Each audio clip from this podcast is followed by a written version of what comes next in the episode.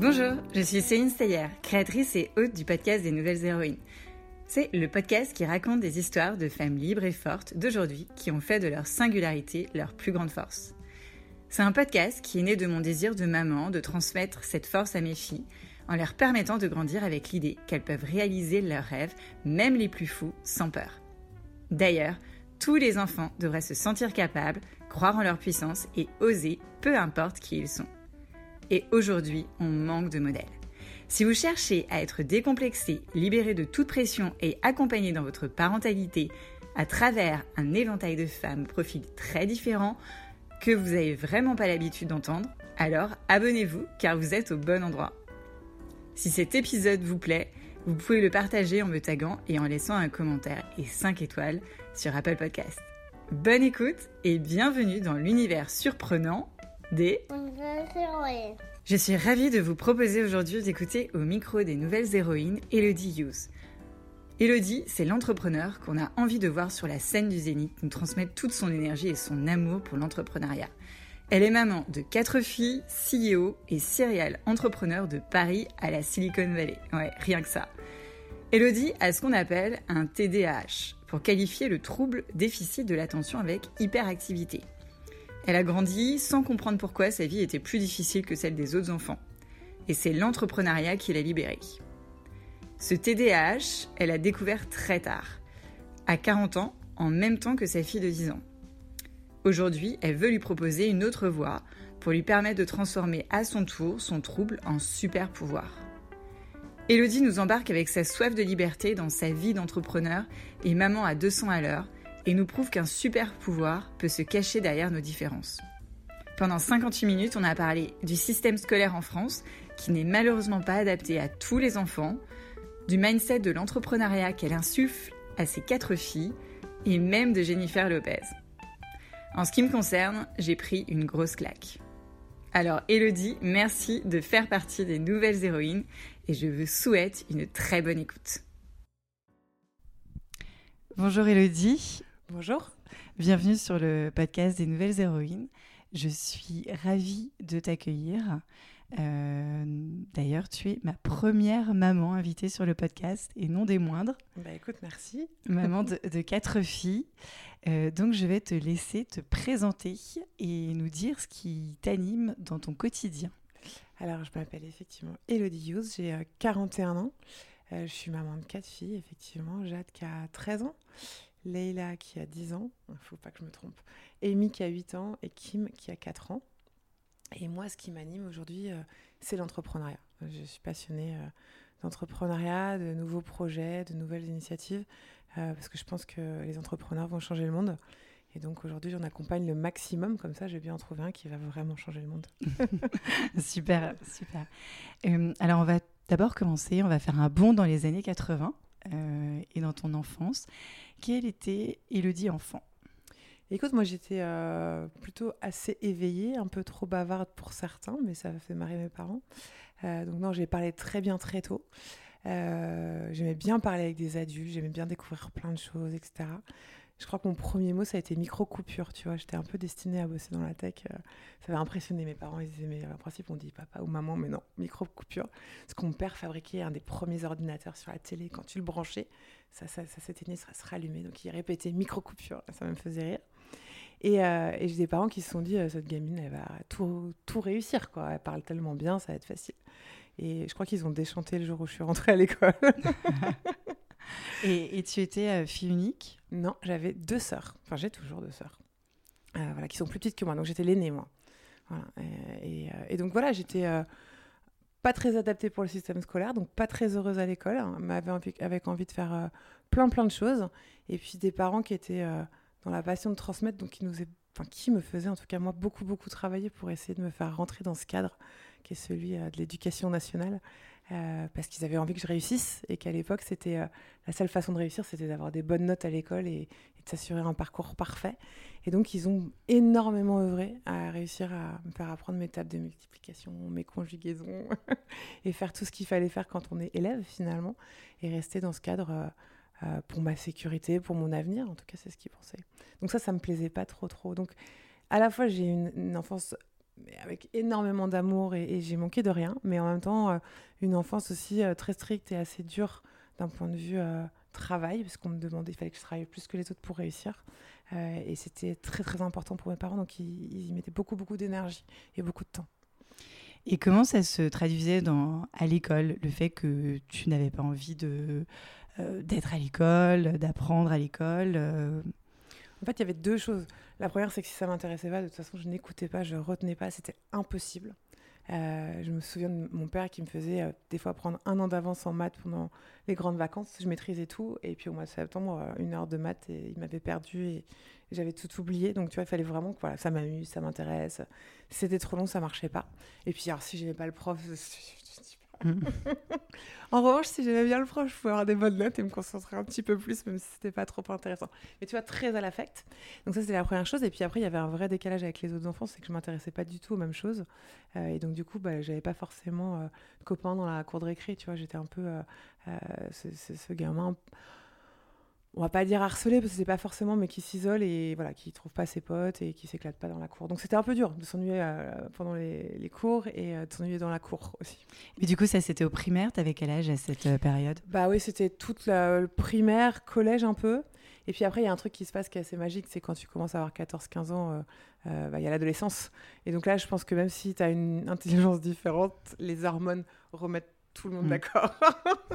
et donc, du coup, bah, être cancre, ça devient sympa. Euh, pas écouter, c'est cool. Euh, euh, et donc, du coup, là, ça allait quand même un petit peu mieux dans, avec les copains. Je me suis fait vraiment des, des super amis que j'ai toujours.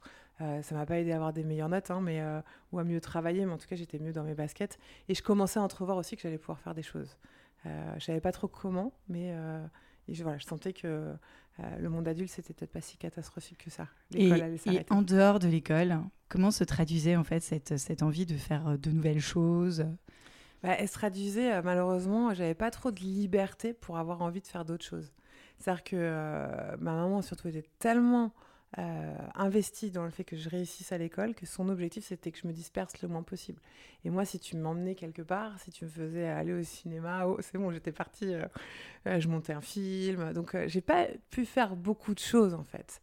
Euh, il fallait vraiment que je reste concentrée sur. Euh, voilà, elle m'avait installé une routine très stricte, elle m'avait mis dans une école très stricte qui demandait beaucoup de travail. Donc, tu vois, c'était, tout ça, c'était, euh, c'était, ça me laissait pas beaucoup le temps de m'exprimer.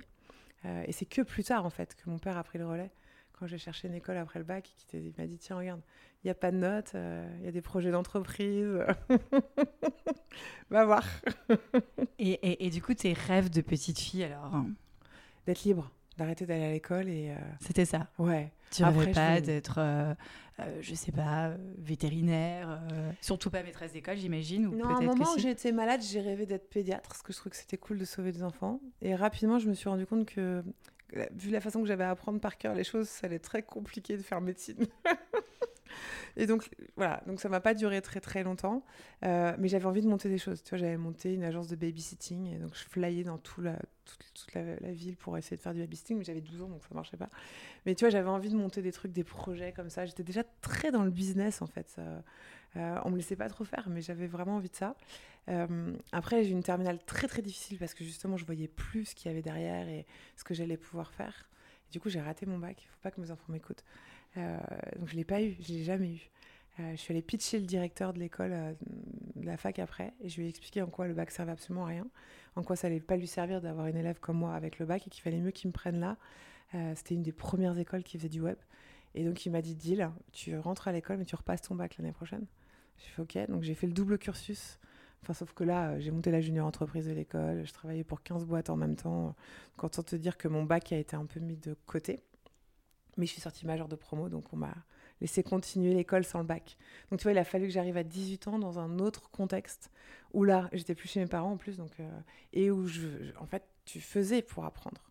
Tu avais des stages, tu avais des missions. Euh, en montant la junior entreprise, j'avais plein de projets. Personne ne savait faire de site internet, c'était juste dingue. Donc là, je me suis éclatée et je me suis dit, OK, ce que je veux faire, c'est vraiment entreprendre. Et, euh, et n'importe quel sujet, en fait, peu importe, c'était tu vois, la, dynamique, le mouvement d'entrepreneuriat qui me plaisait, la liberté qu'il y avait là-dedans.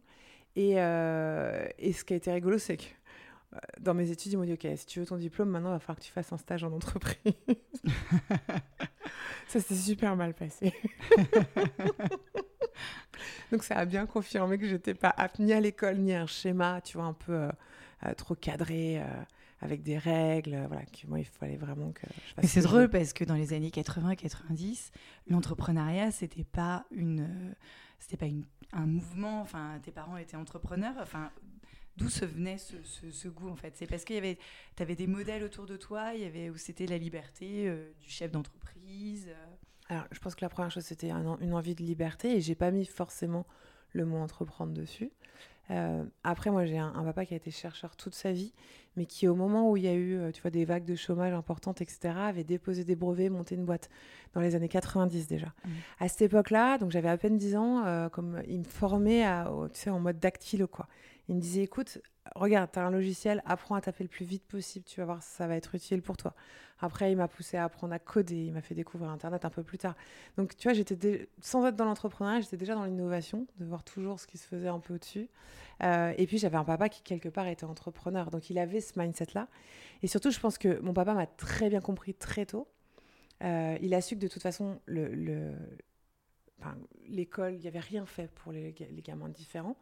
Euh, il savait aussi que ma mère était très engagée dans une éducation à l'ancienne. Donc il a respecté le choix de maman de me pousser, de me pousser, mais dès que il a pu prendre un peu le lead, il m'a un peu libérée, tu vois, en trouvant la bonne école, euh, en mettant en relation avec les bonnes personnes pour, euh, et en me faisant confiance aussi, hein, parce que euh, la première boîte que j'ai montée en sortant de l'école, il m'a dit T'occupe pas de l'administratif, j'ai une boîte, je t'ai monté un établissement secondaire, voilà un compte bancaire et débrouille-toi. Donc j'ai juste eu à gagner de l'argent et, et, et pas en dépenser plus que ce que je gagnais, tu vois, c'était le seul objectif. Donc voilà, j'ai eu vraiment des parents très complémentaires et qui, y en a, on m'a appris à bosser, on m'a mis dans le cadre et après on m'a laissé aussi partir de ce cadre et, euh, créer finalement ce que j'avais envie de faire.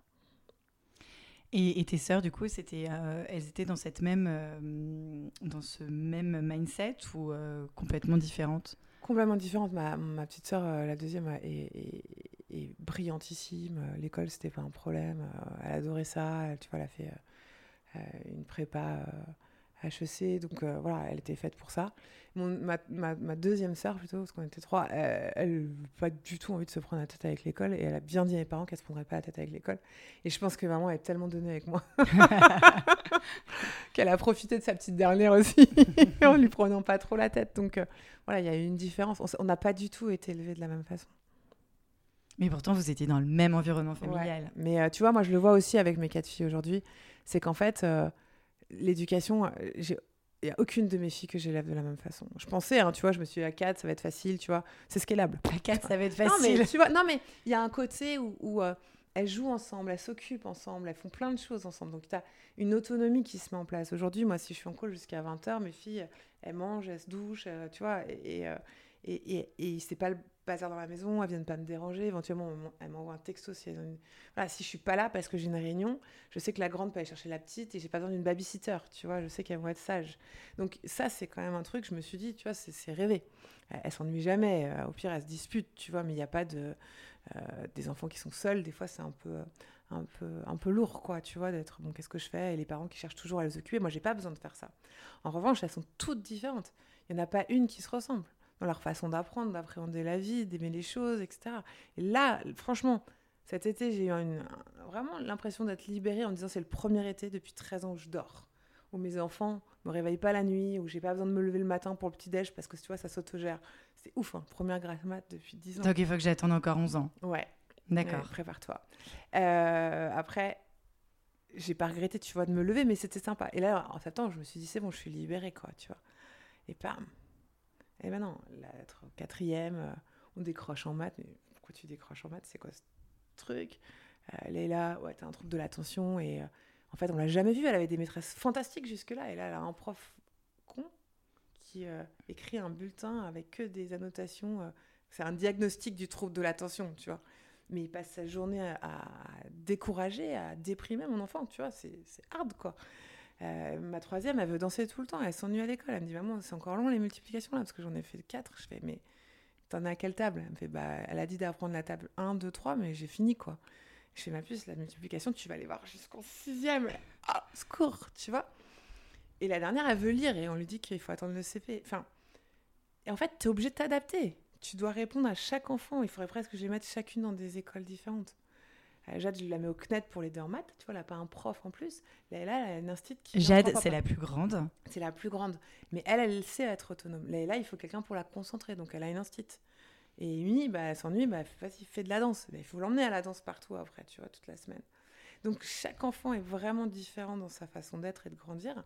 Et donc, tu peux pas scaler ça, en fait. Et ça, c'est la claque. Parce qu'avec quatre, là, j'ai vraiment plus de boulot maintenant. Et donc, c'est un vrai problème de l'école. Euh, parce qu'en fait, à l'école, on nous apprend. Enfin, on nous apprend pas, on t'a pas appris à, à, faire, à apprendre à apprendre. Il y, y, a un vrai sujet d'école et d'éducation. Ouais. Il y a un gros, gros sujet euh, qui est grave. Hein. Moi, je pense qu'on ne se rend pas compte à quel point c'est une catastrophe, en vrai. Euh, je pense que le Covid m'a fait réaliser ça encore plus. C'est-à-dire qu'on a de plus en plus d'enseignants, d'instituteurs qui sont fatigués, qui, en fait, leur mission, c'est plus d'apprendre, c'est euh, de gérer les autotests, les tests salivaires, euh, tu voilà, les parents sont de plus en plus impliqués aussi dans l'éducation de leurs enfants parce que bah, ils voient les dysfonctionnements et qu'il faut les préparer à l'avenir. Donc, les profs se font quand même un peu harceler de tous les gamins sont neuroatypiques dans une classe. Hein. Enfin, tu vois, si tu les parents, euh. Mais l'éducation nationale ne forme pas ses profs à adapter l'éducation aux enfants. En fait, il y a un type d'éducation qui correspond potentiellement à un type de gamin, mais c'est tout. Et donc tous les gamins qui sont différents, et ben en fait ils sont euh, hors cadre, ou ils s'ennuient, ou euh, ils décrochent, ou tu vois. Et, euh, et en fait non, c'est pas ça l'école. Regarde, si tu organises un team building aujourd'hui, tu vas te débrouiller pour que tous les gens qui sont dans le team building s'éclatent, créent des choses, soient embarqués. Tu vas pas les mettre devant un cours magistral euh, dans un amphi toute une journée. Mais c'est ce qu'on fait avec nos enfants, c'est triste. Non, ils ont besoin d'apprendre, ils ont besoin de faire, ils ont besoin de travailler en équipe, ils ont besoin de s'exprimer, ils ont besoin d'apprendre à chercher des choses, de se passionner pour des choses. Aujourd'hui, quand je vois les cours d'histoire géo en, en, CM2, mais c'est une catastrophe. Et on apprend que Los Angeles, il y a des autoroutes, euh, des gens riches, des gens pauvres, et un, nombre de gens dans, la ville. Enfin, qu'est-ce que... Non Et comment tu du coup de pallier euh, euh, ce manquement de l'école à la maison? Alors beaucoup, pour celles qui peuvent, parce que c'est pas toutes les quatre, mais euh, Jade, elle monte sa start-up, par exemple, tu vois, elle a rejoint Startup for Kids, donc c'est, euh, elle a plein de soft skills, euh, elle, voilà, c'est cool, elle apprend à Donc elle, elle, fait ça à côté ouais, de... le mercredi. D'accord. Mais du coup, voilà, elle travaille en groupe, elle, tu vois, elle code, elle fait du Canva, elle pitch, et tous les mercredis, elle a un nouvel intervenant qui est un pro, un entrepreneur qui vient la former sur une, fa une façon d'entreprendre ou, une skills, tu vois, elle commence à faire du marketing. Là, elle me dit, ouais, il faut que j'installe LinkedIn, il faut que je fasse du copywriting et tout. Je fais, ah. À 13 ans À 13 ans. Tu vois, elle veut s'acheter des NFT, elle convertit son argent de poche en crypto. Donc, voilà, elle fait des trucs et c'est super. Euh, Leïla, euh, je peux pas faire ça. Elle, a, elle, a, elle décroche tellement que je suis obligée d'être comme ma maman. Aujourd'hui, elle a 5 heures de soutien en plus et j'ai été obligée de supprimer les cours de sport parce que sinon, elle n'a pas les bonnes notes qu'il faut. Et puis maintenant, tu n'as plus de notes. Tu sais, c'est... Non atteint, atteint euh, ou dépassé. Ah, je, non, je... C'est une catastrophe. Enfin, oui. euh, c'est comme si tu avais toujours zéro, en fait. Tu vois, ma fille, elle est peut-être passée de 0 à 10, parce qu'on l'aide, mais c'est toujours non atteint. Mais ou alors c'est partiellement atteint. Enfin, entre 12 et 15, c'est pas partiellement atteint, en fait. Si t'as 15, c'est bien. Et comment ils se... Voilà, donc, c'est un système de notes. Moi, je veux bien qu'il y ait plus de notes, mais permettons aux enfants de, se, de, de s'évaluer, de voir qu'ils progressent, encourageons-les, tu vois. Et là, aujourd'hui, je suis en, au point de pas attaquer l'école, mais de les mettre en face de leurs responsabilités, de devoir avoir un psychologue scolaire, un médecin scolaire, monter ce qu'ils appellent un PPRE, qui est un plan d'accompagnement individuel, tu vois. Mais je suis allée chercher les articles de loi pour sortir ce truc-là. Et tu vois, et ma gamine, elle demande quoi là? Elle demande d'être en forêt, de jouer, de faire du mmh. foot, tu vois, et, et absolument pas d'être harcelée. Sauf que si je fais pas ça en CM2, la sixième, elle va dans le mur elle n'y arrivera pas. Parce que c'est encore pire la sixième, quand tu dois gérer euh, des profs différents, des salles différentes, de faire ton sac le matin. Tu vois, elle n'arrive même pas à rapporter ses devoirs pour le soir. Donc, on est... donc tu vois, moi, je, en tant que maman, je me dis, voilà, donc, elle, j'ai cherché un, un, collège qui fait euh, mmh. les choses différemment. Voilà, et Amy, euh, elle s'ennuie, donc c'est comment je fais pour l'occuper, quoi. Avec mon emploi du temps, l'emmener partout, faire le plus de danse possible. La conclusion, l'année prochaine, elle va aller en sport-études et elle va faire 12 heures de danse par semaine et elle ira, tu vois. Mais c'est encore une fois, c'est chaque enfant sa solution, quoi. Donc c'est, euh, enfin, faut pouvoir le faire. Hein. Oui, il faut pouvoir le faire. Ouais. Moi, ouais. si j'étais dans une boîte de 8h à 18h... Euh, oui, c'est parce qu'aujourd'hui, tu es entrepreneur que tu que peux je le... peux libérer du temps et puis que je les vois, je bosse à la maison, donc je les entends, je, tu vois, on peut discuter. Et puis elles vivent aussi notre vie d'entrepreneur. Il y a ça aussi qui fait que, tu vois, ça leur donne aussi un, un souffle peut-être différent des autres enfants. Mais c'est vrai parce que j'avais vu un, post LinkedIn que tu avais fait que tes filles, elles, elles, enfin, elles s'intéressaient beaucoup à ton business. Et euh, dès qu'elles voyaient leur maman euh, ben, pas contente du résultat avec un client, elles disaient bah, T'as pas qu'à bosser avec lui, bah, maman. Euh. Et je trouve que c'est criant de vérité. Et c'est génial parce que vous embarquez, tu embarques tes filles dans ton business et dans ton aventure. Donc c'est pour ça aussi qu'elles qu'elles trouvent leur qu'elles trouvent leur place. Euh. Bah, comme on écoute ses clients, on écoute ses enfants. Mais oui, tu sais, oui mais on peut l'oublier. Non, mais on, peut l'oublier, mais non, non, mais moi, je, enfin là, c'est vrai que j'ai eu une claque il y a quelques semaines, tu vois, en voyant Leïla décrocher et son prof qui me dit, euh, non mais là, ça va vraiment pas. Je fais, enfin, quoi, ok. Euh, donc vraiment, c'est, tu vois, c'est assez récent cette prise de conscience. Euh, moi, pour moi, le trouble de l'attention, j'ai grandi avec, elle pouvait grandir avec, tu vois. Non, là, il a fallu un diagnostic, un certificat médical. Parce que toi, tu, tu l'as su quand? Là, là, en fait, en vrai, je m'en doutais. Euh, c'était quelque chose, tu vois. Puis il y a pas mal d'articles qui sortent. Mais quand on m'a dit que là, il a décroché, euh, j'ai eu la chance de bosser avec une coach pro qui était top. Elle me dit Elodie, est-ce que tu as déjà mis un diagnostic sur ton trouble de l'attention? Je dis De quel trouble tu parles? Donc elle se marre parce qu'elle, elle en a trois comme ça à la maison, donc elle voit bien comment je suis. Et donc, elle m'a donné les coordonnées d'un médecin euh, que j'ai contacté d'abord pour moi, parce que j'auto-teste toujours les trucs, tu sais, les entrepreneurs, ils testent. Avant ma fille. Et, euh, et donc, Voilà. Mhm. Et donc, lui m'a diagnostiqué euh, officiellement.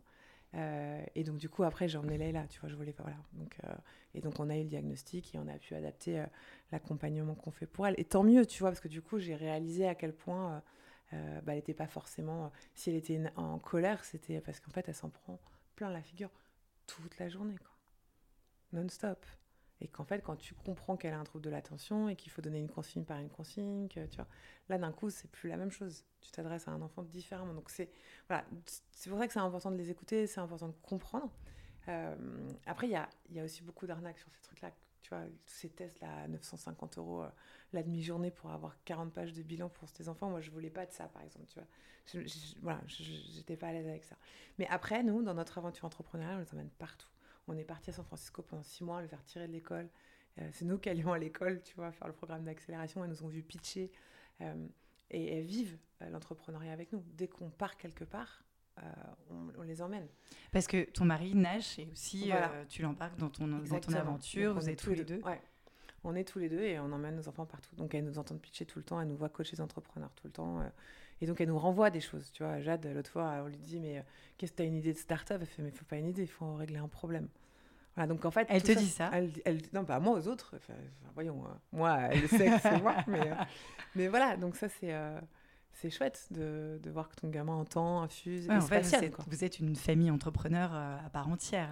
Oui, il y a plein de pitch à la maison tout le temps. On fait des apéros pitch, on fait des lives, tu vois, à 21h avec des investisseurs en pitch. Donc, Les gens, quand ils viennent chez vous, euh, là, il va falloir encore que je pitch. Non, mais euh, après, c'est des gens qui viennent chez nous pour pitcher. On est, tu mm. vois, les gens viennent chercher du feedback aussi. Donc, euh, non, c'est chouette. J'aime bien. Et donc, revenons un petit peu en arrière. Donc, tu te sens, tu as le déclic, tu te sens libre quand tu rentres en école. Ouais. donc là, tu, tu, tu, tu, montes ta boîte, etc. Et, et, quel a été ton parcours à partir de ce moment-là? Donc, j'ai fait cette école 4 ans. Après, j'ai monté mon agence donc 15 ans d'entrepreneuriat. Euh, une agence de De com, c'était une des premières agences qui faisait du digital. Euh, oui, c'était le début des années 2000. Ouais, c'était exactement. 2003, 2004. 2002, j'ai créé, tu vois. 2002, oui. Voilà, donc au départ, on bossait pour toutes les grosses agences qui ne savaient pas faire de web, c'était assez rigolo. Euh, après, moi, le monde de l'agence, tu sais, souvent, quand on entreprend, on dit, au départ, tu fais ce que tu sais faire. Et là, c'est ce que je savais faire. Je savais faire des sites, je savais faire de la com, enfin, voilà, c'était mon truc. Mais euh, au bout de 15 ans, je m'essoufflais un peu. Puis j'étais devenue DRH en vrai. Hein. Quand tu as 50 personnes, euh, tu passes ton temps à gérer euh, plutôt de bah, je suis en retard. tu vois, des trucs de congé mat, de machin. Tu es là, oh, j'arrive pas. Comment je fais pour, tu vois? Et j'avais pas envie. En fait, je n'étais pas à ma place là-dedans. J'aimais énormément les gens avec qui je bossais. Donc c'était plus une grosse famille qu'une boîte. Ça, c'est pas top non plus. Et donc, du coup, j'ai revendu en 2013. j'ai refait trois ans dans une boîte je te confirme que ça ne me va toujours pas. et après, j'ai monté une start-up et là, j'ai vraiment fait ce que j'avais envie de faire. je me suis revenue vraiment, c'est quoi mon why? Qu'est-ce qui m'éclate? Et je me suis rendu compte qu'en fait, ce que j'aimais, c'était l'entrepreneuriat. J'ai vu ça en, tu sais, en, regardant les vidéos de The Family, là. Ah bah oui, on les a tous Voilà. Bah, en fait, je suis pas fan d'Oussama, mais il a un truc quand même. Et quand j'ai écouté ces vidéos, je me dis mais c'est vachement chouette d'entreprendre. J'avais pas du tout l'impression d'être faire ça quand j'étais gérante de PME euh, dans la com, tu vois. Et donc là, j'ai voulu remonter une start-up pour aider d'autres entrepreneurs, tu vois. C'était Et là, vraiment, tu vois, j'avais quoi, 37 ans? Ça a été le début de, de vraiment entreprendre pour ce que je voulais faire. Ouais, donc il y a 5 ans seulement. Ouais. Et maintenant, après, on a eu notre passage dans la Silicon Valley où on pensait qu'on allait lever. Alors millions, attends, etc. attends, attends. le passage dans la Silicon Valley. Que, pourquoi vous êtes parti dans la Silicon Valley Parce que notre boîte fonctionnait bien. La startup que j'ai montée après avoir revendu mon agence marchait bien. On proposait aux gens d'investir non pas de l'argent mais du temps dans des boîtes euh, et de re- récupérer euh, finalement leur mise en capital. Donc, euh, Donc ça, c'était time funding. ça, c'était le time funding. Et ça, en France, ça a vraiment été un carton. c'était assez dingue. On était sur les plateaux de télé, des interviews tout le temps. Hein, C'était dingue en termes d'ego, en vrai. Il faut remettre les choses à leur place. Et donc, on a été retenu dans un programme d'accélération aux États-Unis. Qui s'appelait C'était The Refiners, c'était avec Carlos Diaz, Géraldine Lemeur, et Pierre Gobil. Et euh, expérience complètement dingue. Le jour où je- on décide de partir, on a le go, euh, j'ai- je suis tombée enceinte. Et donc on a fait le calcul, on fait bon, bah, on ne sait pas comment on va coucher, mais on, on y va. C'est un peu comme ça quand même. Donc t'embarques les trois filles plus. Ouais, je sors euh, les trois filles de l'école. Je convainc aussi l'ex-mari, il fallait euh, passer par là, tu vois, de partir avec sa fille pendant six mois dans la Silicon Valley. Et on est parti, on les a mis au CNED, on a pris une jeune fille au père qui nous a accompagnés, tu vois, pendant ces six mois, qui s'en est occupée. Et elles, elles ont eu une vie de rêve quand même pendant six mois. hein. San Francisco fait super beau, il y a des parcs partout. euh, euh, pour les enfants, c'est quand même vraiment classe. Elles allaient plus à l'école, elles faisaient juste deux heures le matin, euh, tranquille. Et nous, on allait pitcher et se faire ratatiner. Et là-bas, on s'est planté. Euh, Comment ça, vous êtes planté bah, en fait, il n'y avait pas de marché. Ce qu'on faisait, c'était une très belle idée. Et en France, on aime bien les belles idées, donc ça marche. Les gens adoptent les belles idées. Aux États-Unis, ils aiment bien les belles idées, mais ils veulent que ça fasse de faire. l'argent. Ouais. Et donc, du coup, on a abandonné assez vite et il a fallu trouver une autre idée. Et puis, en fait, on a cherché, on a testé une vingtaine d'idées, tu vois, quand même, en six semaines, un truc comme ça. Donc, c'était euh, intense. Ce qui nous a permis de nous former à toutes les méthodes d'accélération, d'intelligence collective, tout ce que tu veux pour aller très vite. Euh, et en fait, en- quand on est rentré, on avait une idée de start-up, mais en fait, on s'est dit, en fait, ce qui nous éclate, en vrai, enfin, on revient au why, hein, c'est d'accompagner des entrepreneurs. Si on peut pas le faire avec le time funding parce que c'est pas scalable, ça marche pas, on va le faire autrement. Euh, et puis, euh, est-ce qu'on a vraiment envie de lever des fonds? Parce qu'avoir des investisseurs à son board, c'est aussi euh, une certaine forme d'autorité, de, tu vois, T'es plus des choses. complètement libre. hein. T'es plus complètement libre. Donc, en fait, je pense que la réponse était aussi non. Et donc, on est reparti d'une feuille blanche complètement ruinée. On est revenu avec euh, un bébé qu'on pouvait pas faire garder. On savait pas comment on allait payer le loyer sur les six prochains mois. Enfin, il fallait tout refaire, quoi. Euh, bon, on a tout refait. On est reparti à zéro, euh, une feuille blanche. On a pitché avec Kim. On faisait du Kim working, on disait. Il n'y avait pas encore eu le Covid. On, partout où on allait, en pitch, en, en présentation client, en, en workshop, on avait Kim en porte-bébé. L'un ou l'autre, et voilà. En fait, c'est pratique, parce qu'en fait, un bébé, ça dort, vrai. Faut, Oui. faut le dire à beaucoup de dire. mamans qui se stressent. en fait, un bébé, ça dort. et jusqu'à 9 mois, elle a bossé comme ça avec nous, quoi. Jusqu'à ce qu'on ait une place en crèche et qu'elle puisse euh, aller en collectivité. Euh, donc voilà, on s'est relancé comme ça et aujourd'hui, on fait ça. On accompagne des entrepreneurs, on accélère des projets. euh, et c'est chouette. Franchement, c'est cool. Et vous restez en France? Non, Non, bien sûr, bien sûr. non, on a fait la Silicon Valley, on aimerait bien partir en Asie. Après, le, le Covid a un peu revu nos plans aussi. Euh, donc, on se met un peu en attente. Euh, là, il y a beaucoup de gens qui rentrent d'Asie. C'est pas forcément facile de lancer un nouveau business en ce moment. Euh, donc, on attend que la situation sanitaire se calme. On attend aussi de gagner un peu de sous pour pouvoir investir, parce que deux entrepreneurs qui se lancent dans un pays qui n'est pas le sien, c'est euh, un gros investissement. C'est pas un qui a un job et l'autre qui s'amuse. C'est vraiment. Voilà. Donc, il y a un gros enjeu. Mais ouais, c'est notre prochaine étape. Et justement, par rapport à la crise sanitaire, au Covid avec tes quatre filles, euh, comment tu fais pour, euh, pour garder la tête euh, sur tes épaules, pour garder la, tête froide et pour pas qu'elles elles sentent ce climat anxiogène qu'il y a dehors? Alors nous, il n'y a pas eu ce climat anxiogène chez nous. Euh, Mais elles doivent le vivre à l'école aussi. On les a confinés très tôt. C'est-à-dire qu'on est parti, tu vois, avant les annonces gouvernementales, on est parti. Je sais pas pourquoi on s'est dit. Vous êtes partis On est parti de Paris. On est parti de Paris. On s'est dit, il faut qu'on s'enferme. D'accord. voilà. Donc on a eu, nous, on a eu un peu peur en se disant, si nous, on peut pas bosser parce qu'on est malade, il va y avoir un problème. Euh, si nos enfants tombent malades, euh, Leïla avait eu des gros problèmes de santé petite. Donc, tu vois, 15 jours avant que Macron dise on ferme les écoles et tout, on, on Vous était êtes déjà partis, on a pris ce risque-là. Les gens nous ont regardé un peu. Euh, voilà. Mais on était vachement bien entre nous. Tu vois, on est, on est aussi une famille assez soudée. Et du coup, euh, et puis elles sont quatre là encore. Tu vois, ce qu'on disait tout à l'heure, c'est que Ouais, quatre dans un jardin, c'est l'éclate, tu vois. Mhm. C'était pas. Voilà. Et donc, euh, et là, on a eu une chance extraordinaire avec nos parents qui ont pris le relais sur l'éducation en visio, tu vois. Donc, c'était un magnifique, une magnifique façon de garder le lien avec leurs grands-parents. Ma mère étant passionnée, tu vois, de, donner des cours et tout. Là, elle avait plus une seule fille à faire travailler, mais quatre. quatre. donc la grande éclate. Mon père aussi. Donc tu vois, ils ont repris le côté école. Et nous, on a bossé et, et ça s'est bien passé. On s'est déconfiné aussi plus tard que les autres. On les a pas remis à l'école quand les écoles ont ouvert. On a attendu un peu que ça se calme. Euh, donc voilà, tu vois, il n'y a pas eu de. Je les ai pas sentis stressés, etc. Mm. Il y a eu juste là le moment, la rentrée en janvier, où moi j'étais super énervée de devoir les tester, où j'avais vraiment. en janvier, c'était. Là, cette année, à la rentrée, ouais, 2022. mais c'était très violent, là. Là, là, moi, j'étais très en colère et c'est la première fois contre l'école, contre le gouvernement, etc. Parce que j'avais l'impression qu'on imposait des choses à nos enfants, comme les tests, qui sont quand même, enfin, faut qu'on le dise, quoi.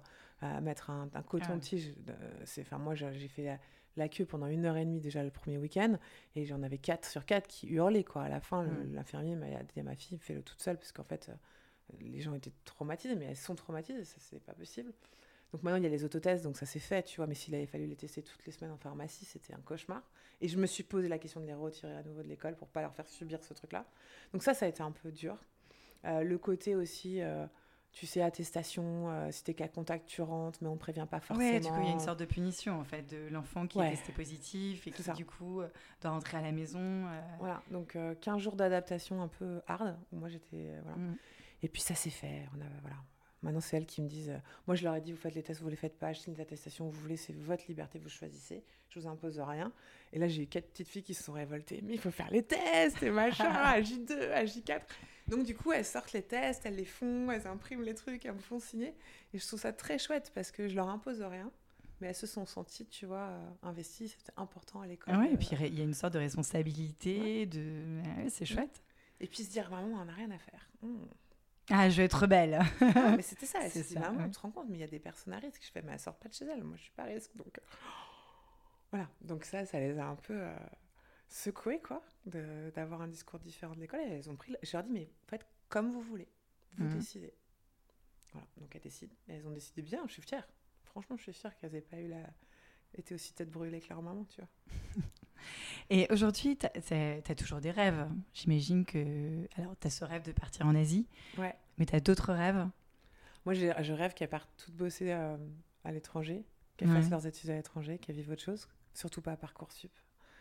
C'est mon cauchemar secret, tu sais, ce truc d'orientation par algorithme de nos enfants dans le... Voilà, donc ça, ça, me fait vraiment flipper. Non, c'est ça mon rêve, c'est d'avoir les moyens de d'accompagner des entrepreneurs dans le monde entier et que chacune de mes filles soit un, endroit dans le monde et, vivre un truc dingue et que je puisse aller les voir. voilà, c'est ça, ouais, c'est faire continuer de faire le tour du monde. Euh. Là, on a des. On a les, gens chez qui on vivait, là, qui nous avaient loué leur maison à San Francisco. Euh, ils ont euh, trois gamins qui font leurs études dans trois endroits. Et donc, du coup, tu vois, à Noël, ils se retrouvaient à New York et, et la mère qui gérait tous les billets d'avion pour avoir ces gamins quatre jours en même temps. Et je trouvais ça super chouette, tu vois, de, des, aventures complètement différentes. Surtout pas dans un moule, quoi. ça, c'est moi. Sortez du moule. Voilà, c'est ça. Mmh. Et puis après, le rêve, ouais, bah, être libre un peu, tu vois, quand elles vont être grandes, que on fait tout avec elles, hein, on les laisse jamais, on les fait jamais garder, on part en voyage avec elles, on...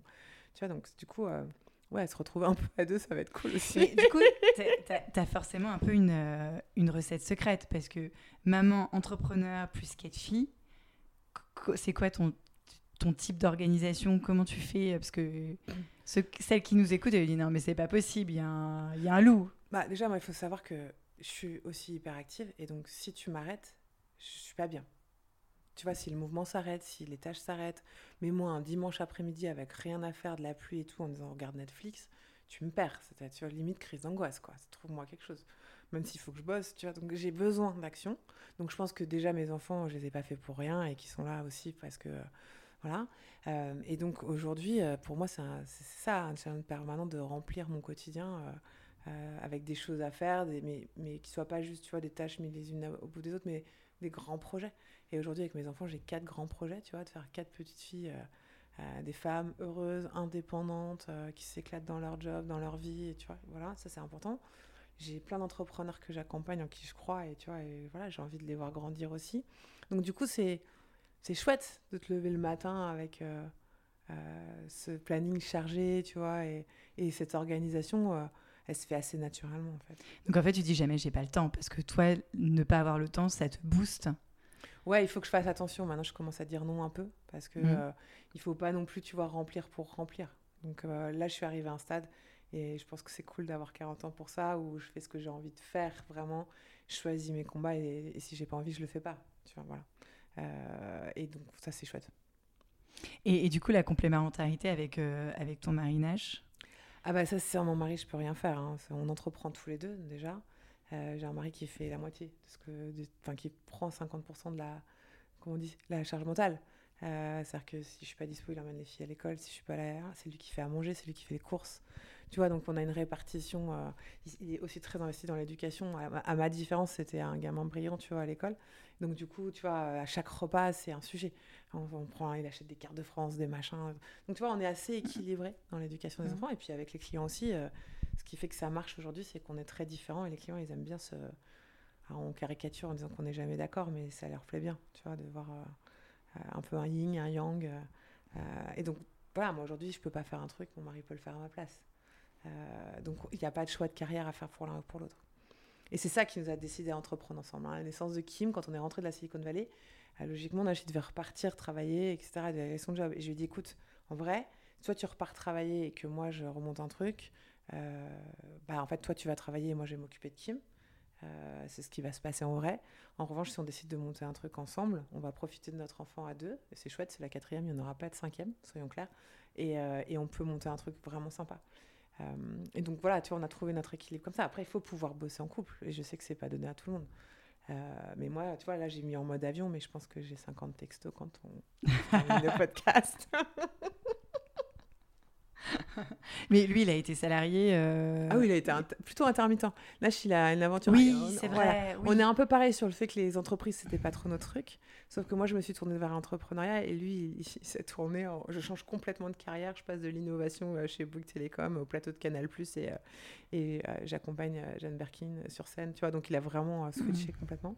Après, il est passionné de culture, etc. Donc il avait fait beaucoup de, de business associatif essentiellement, de, promotion d'artistes. Et d'ailleurs, tu vois, je pense que s'il lui demande un, s'il a un rêve, c'est que le jour où on achète d'argent, il arrête de coacher des entrepreneurs et il va coacher des artistes. Alors, pour revenir un petit peu à tes modèles d'aujourd'hui. Bah, mes modèles sont très américains. Je sais pas si c'est politiquement correct. Euh, mais tu vois, euh, Michelle Obama, je trouve que c'est une, femme assez dingue. Euh, Pourquoi? bah, J'ai assisté à son show là. Je ah, à une amie. Ouf, quoi. Ah, euh, son show à Miami, ah, pardon. non, à son show, je l'ai offert à une amie, pardon, donc je l'avais accompagnée. Non, c'était aux Zénith, je crois, ou je sais plus, mais elle avait fait la oh, promo de son, son livre, Become. Euh, et je trouve ça génial parce qu'elle est véritablement euh, dingue, cette nana, et, son mari serait pas là si, si elle n'avait pas fait tout ce qu'elle a fait pour lui. donc c'est une forme d'entrepreneuriat, c'est pas une femme de l'ombre, hein, c'est vraiment une femme qui compte. Et ce que j'aime beaucoup dans cette femme, c'est que même si elle a été quand même, tu vois, dans les hautes sphères de l'État, ses enfants ont toujours compté, elle s'en est toujours beaucoup impliqués. C'est un peu comme un projet, tu vois. Il y avait, voilà, et, j'aime beaucoup les valeurs qu'ils ont transmises à leurs enfants, euh, en tout cas qui, qui, communiquent. Donc, euh, euh, ça, c'est chouette.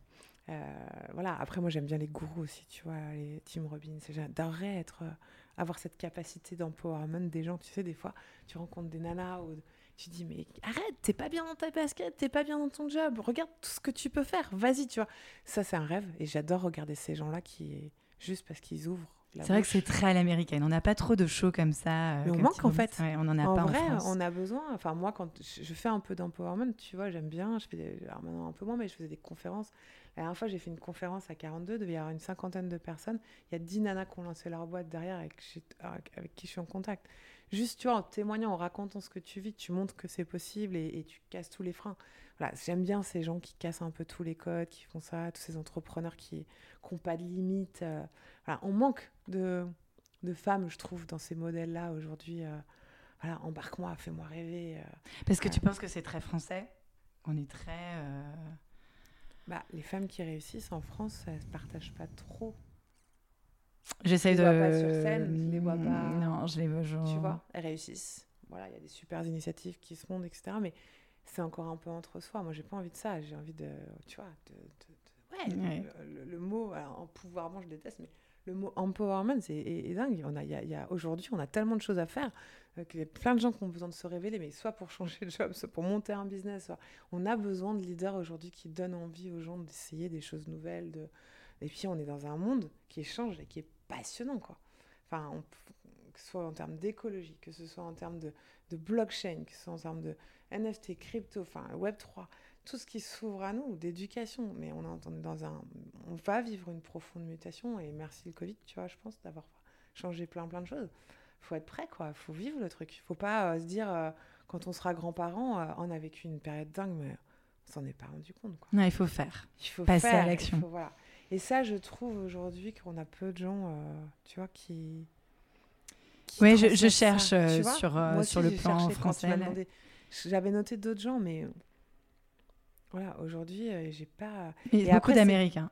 Ouais, parce qu'ils n'ont pas peur, ils pitchent tout le temps. Eux, ils apprennent à pitcher à l'école. Donc, euh, Tu m'avais dit Jennifer Lopez. Je t'avais posé la question. Ouais, tu dit Jennifer Lopez. On l'a toujours pris comme une nana un peu concon qui chante sur scène. C'est une des plus grosses businesswomen là-bas. Tu vois, ah bon? Ah ouais, elle gère, des milliards, elle gère son image comme ça. Moi, Jennifer Lopez, je vois vraiment une nana euh, qui, qui, est partie de rien. Qui est partie de rien, puis qui a galéré aussi, qui a pas eu que des moments faciles, tu vois. Mm. C'est pas un truc romancé euh, à la Kim Kardashian, tu vois. Ça, J'admire pas, euh, moi je cherche pas l'argent pour l'argent, mais par contre le parcours dans l'entrepreneur, le parcours de la femme. Regarde comme elle, quand elle a défilé, je sais pas, avec sa robe Versace, là, elle a 50 ans. C'est vrai elle est ouf. Et surtout que nous, on l'a vu cette image euh, il y a 20 ans. Ouais. Et, et là, aujourd'hui, oui, c'est vrai. Et elle est encore plus belle, mais parce qu'elle va bien, parce qu'elle est heureuse. C'est pas, euh, c'est pas de la chirurgie esthétique, c'est pas. Euh, oui, il y a des heures de sport parce qu'elle danse, mais elle aime ça, tu vois. Et voilà, mais cette nana, elle est, elle est enfin, géniale, tu vois. C'est vrai qu'on parle beaucoup de Beyoncé, mais c'est vrai que Jennifer Lopez, alors que j'ai des heures de danse et de chant sur, ouais. Bah, Beyoncé, c'est un peu différent. Ils sont deux aussi. Et puis, ils marketent beaucoup leurs trucs. Tu vois, leur campagne avec Tiffany's, etc. Euh, voilà. Donc, c'est. Euh, moi, j'ai l'impression que Jennifer Lopez, elle est plus proche. Et puis, elle, est, elle, était seule. Ouais, elle était seule aussi. Et puis, elle a été beaucoup seule aussi. Elle a élevé ses enfants. Enfin, il y a un truc. Mm. Euh, assez, assez dingue quoi. Non, il nous faut des nanas comme ça en France. Il faut, même, en, même en politique, il nous faudrait des nanas qui, qu'on a envie de suivre quoi. Et du coup, quel modèle pour nos filles? Bah, Nous, je pense déjà. Tu sais, en vrai, j'ai mhm. entendu un truc de ma fille avec ses copines, j'en avais les larmes aux yeux. Elle me dit, euh, elle dit à ses copines, non mais ma mère elle bosse dans les NFT. Et euh, les copines, mais elle est trop cool ta mère. Et tu sais quoi? Et à ce moment-là, je me suis dit, c'est ça le secret en fait. C'est pas qu'il il faut qu'elles aient des rôles miroirs, et très bien, tu vois. Pour l'instant, avons-le, les influenceuses qu'on a sur Insta, c'est pas les rôles miroirs qu'on veut pour nos enfants, en tout cas pas toutes, tu vois. Euh, mais par contre, qu'elles soient fières de leur maman, qu'elles nous admirent, qu'elles aient envie, tu vois. Ça, c'est cool.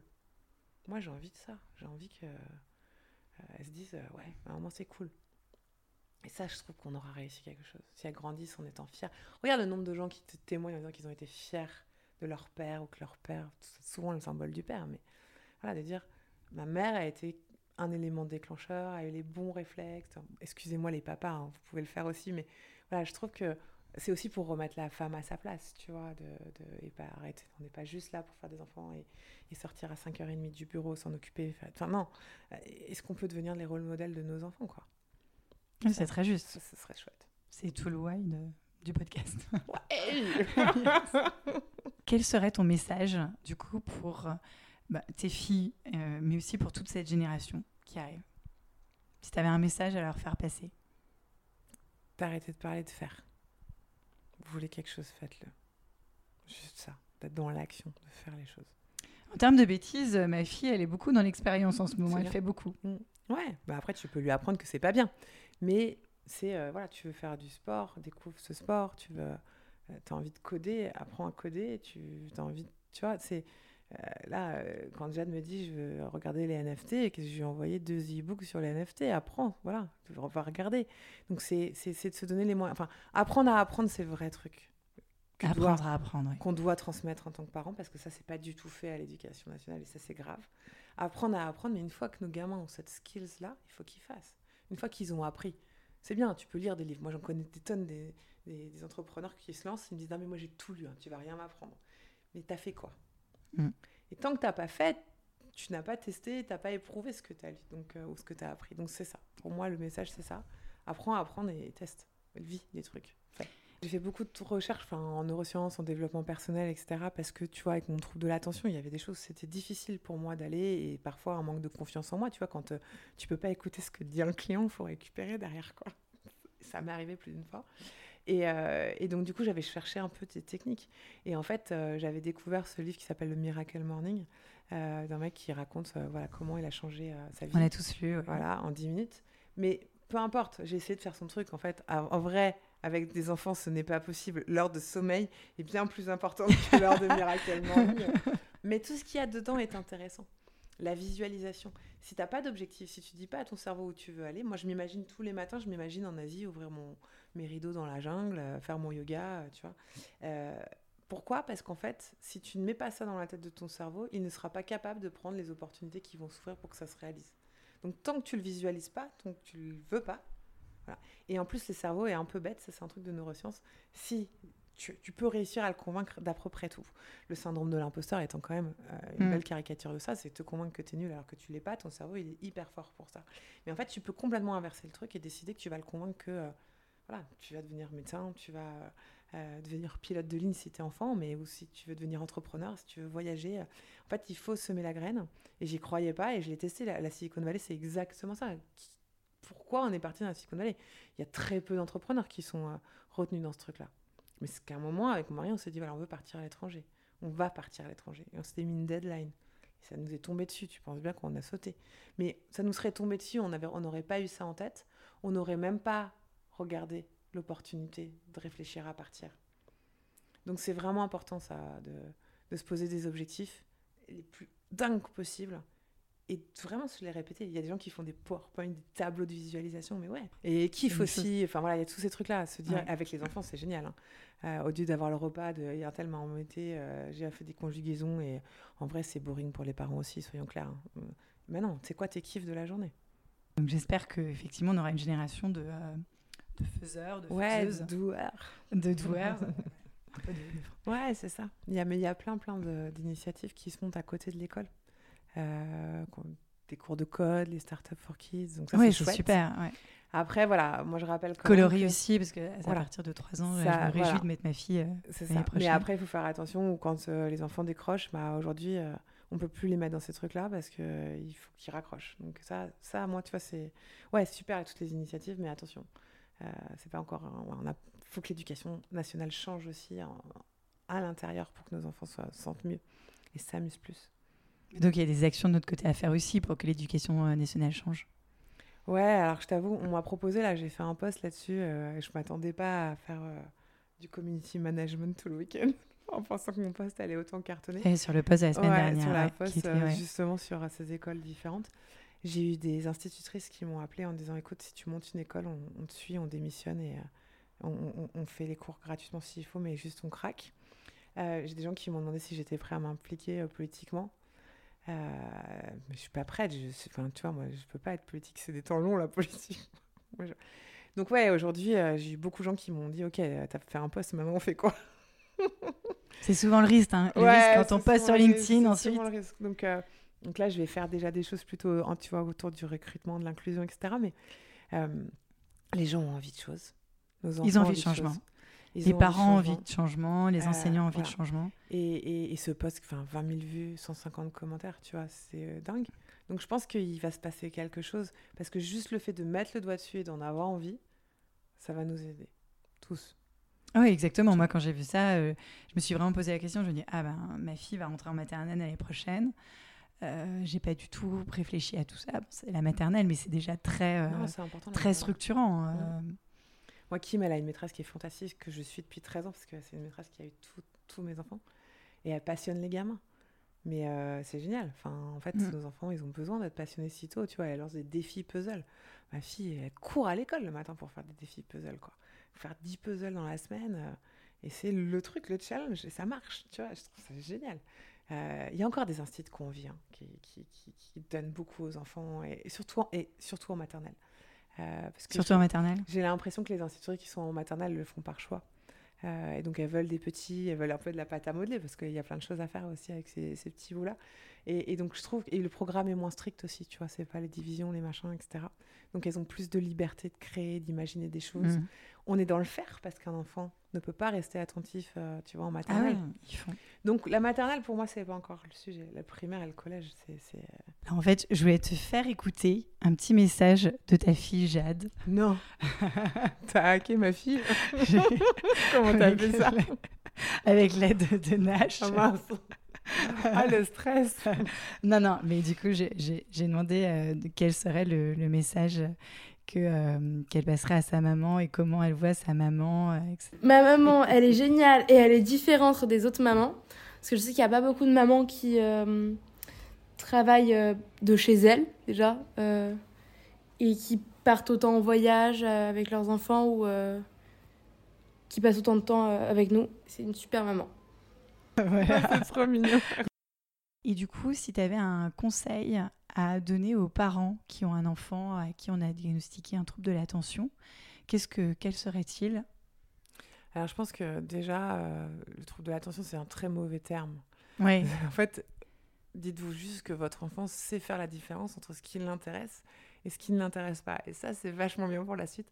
Pour moi, c'est un super pouvoir. Euh, il faut l'apprivoiser. C'est pas forcément facile parce que ça rentre pas dans les codes de la société. Mais si vous écoutez votre enfant et que vous comprenez un peu comment il fonctionne, déjà, il y a plein de choses à mettre en place hyper simples quand on change la façon de voir son enfant et de- d'appréhender le trouble. Euh, et puis, dites-lui que c'est un super pouvoir. Parce que moi, ma fille, de l'or que je lui ai dit que c'était un super pouvoir, ça a complètement changé euh, sa façon de voir les choses. C'est euh, je suis différente et c'est cool. Voilà, ça c'était bien. Et puis, il y a aussi un truc sur le trouble de l'attention, c'est que c'est génétique. Donc si votre enfant a un trouble de l'attention, ça ne vient pas de nulle part. Et donc c'est intéressant de s'interroger en tant que parent qui a ce trouble? Alors ça se voit plus ou moins. Euh, souvent c'est celui qui n'a pas le trouble qui sait que l'autre a le trouble. Pour info. Voilà, et moi par exemple j'ai cherché euh, euh, qui de mes parents a ce trouble? Il se trouve que c'est mon père. Et c'est rigolo parce que tu vois, il était scientifique, hyper pointu, mais par contre, il gérait pas les trucs qu'il fallait gérer à la maison, ça. Mais voilà, et donc en vrai, aujourd'hui, les gens qui ont des troubles de l'attention, ce sont les meilleurs entrepreneurs, les meilleurs chercheurs. Euh, tu prends 80% des entrepreneurs aujourd'hui ont un trouble de l'attention. Donc c'est vraiment une vraie skills chouette en vrai. Donc il faut le voir positivement et il faut en faire un super pouvoir et surtout il faut convaincre votre enfant qu'il a un super pouvoir parce que dès que son cerveau en sera convaincu, il va tout casser. Donc c'est ça la première chose à faire. Lui dire que c'est un super pouvoir. C'est ça. Lui dire que c'est un super pouvoir. Vous dire et vous convaincre aussi que c'est un super pouvoir, parce qu'avant c'est compliqué. Trouble de l'attention aussi, en plus il y a hyperactivité, c'est hyper dur. hein. Euh, moi, j'ai, franchement, j'ai une copine, elle est venue exfiltrer ma fille une fois en me disant écoute, là, t'as besoin d'air, elle a besoin d'air. euh, voilà. Mais du moment que j'ai compris, ça a été complètement différent. Mais du coup, au quotidien, qu'est-ce que tu fais? Bah déjà, je sais qu'elle elle me peut retenir qu'une tâche à la fois. Donc tu lui dis pas habille-toi, coiffe-toi, lave-toi les dents. Non, tu vois. Et c'est bête, mais ok, là, est-ce que tu es habillée? Oui, ok, super. Tu t'es lavé les dents. Donc tu vois, tâche par tâche. De comprendre aussi qu'il y a des moments où en fait, il faut arrêter de lui demander des choses. Juste lui foutre la paix. Voilà, c'est voilà. Et puis euh, lui donner le maximum d'autonomie aussi pour que bah se prenne des claques s'il faut, tu vois. Et voilà, je vérifie pas son sac. Elle oublie quelque chose, elle oublie. Euh, si elle prend pas son goûter, elle a pas de goûter. Euh, voilà, tu vois, ne pas être non plus à les infantiliser, à être trop sur leur dos. Ils vont devoir vivre avec ce trouble, ils vont oublier leurs clés, ils vont perdre leur portefeuille, ils vont. enfin, Mm. Donc, autant qu'ils l'apprennent tôt, dans un cadre, tu vois, bienveillant en étant petit, euh, et puis de mettre en place des, des petits trucs aussi pour euh, euh, qu'ils oublient plus. Par exemple, là, elle oublie tout le temps son masque. elle s'est pris deux, trois fois la réflexion à l'école. Maintenant, elle l'oubliera plus jamais. Voilà, elle a créé son truc. Et puis, créer des routines aussi, c'est important. de leur donner des points de repère. Tu te lèves à telle heure, tu manges à telle heure, tu pars à l'école à telle heure. Ça, ils ont besoin de ça. Euh, Ce qu'on apprend à un enfant quand il, quand il naît. Ouais, et puis Les rituels. peut-être qu'on abandonne un petit peu. Mm. et eux, ils en ont besoin encore plus. C'est vraiment le Leur truc repère. qui donne le cadre. Voilà, c'est ce rituel. Les cours, c'est toujours à la même heure. Le bain, c'est toujours à la même heure. C'est toujours la même façon. Les écrans, c'est pas, tu vois, je dis pas que je suis anti-écran, mais c'est que le week-end et que le matin pendant que papa et maman dorment. Tu vois, il faut pas, voilà, il faut pas trop leur laisser de liberté euh, de créer des choses différentes tous les soirs. Sinon, ils vont faire des pique-niques dans le salon. Mais c'est pour eux en fait, c'est qu'ils divergent déjà tellement que si le quotidien on les laisse diverger, ils se perdent. Donc, voilà, donc euh, un super pouvoir, un rythme euh, hyper, une routine quoi. Et, euh, et puis beaucoup d'amour et enfin faut les regarder avec. euh, Enfin, c'est- eux qui vont changer le monde en vrai, tu vois. Mhm. Leïla, on compte sur toi. Là, t'es à fond là. Et donc, quelle est pour toi la prochaine invitée du podcast? Écoute, je trouverais super sympa que tu puisses recevoir euh, euh, Sylvia Galusser. Sylvia, elle est dans la Silicon Valley. Euh, moi, je l'ai rencontrée quand j'étais dans la Silicon Valley. C'est une nana qui est, qui est, brillante, qui est passionnante. et aujourd'hui, elle est futuriste. Et en vrai, donc le futurisme, c'est pas de la voyance, hein, c'est pas être médium, c'est créer les futurs possibles.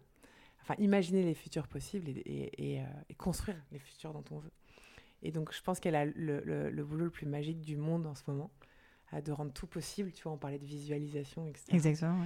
Euh, et de designer ça et d'écouter euh, ce qu'elle appelle des, signaux faibles dans le monde entier pour savoir euh, qu'est-ce qui va se passer, qu'est-ce que les gens veulent. Et voilà, c'est une nouvelle, un nouveau métier. De, de, se projeter dans le futur. C'est important pour les entrepreneurs d'être prêts. C'est important pour les marques pour sortir, tu vois, des nouveaux ah produits, etc. Mais c'est intéressant à voir pour nous en tant que parents, en tant que voilà qui on est, pour se mettre dans un autre, euh, dans une autre façon euh, de vivre ce qu'on vit aujourd'hui pour construire notre futur. Voilà, je pense que cette nana est assez dingue euh, et ça serait top qu'elle accepte. Tu lui dis que tu viens de m'appeler. Tu la connais? Ouais, je la connais bien. Bon, ben, très bien. Super. Ben, génial, hyper intéressant. Ben, merci beaucoup, merci Elodie. à toi, ravie d'avoir été venue sur, au micro des nouvelles héroïnes. C'est super. maintenant, on va écrire ben, l'histoire d'Elodie la version pour les enfants. Hâte de la lire. Ah c'est ma, partie un petit peu préférée. J'adore. bon, bah, merci beaucoup. À bientôt.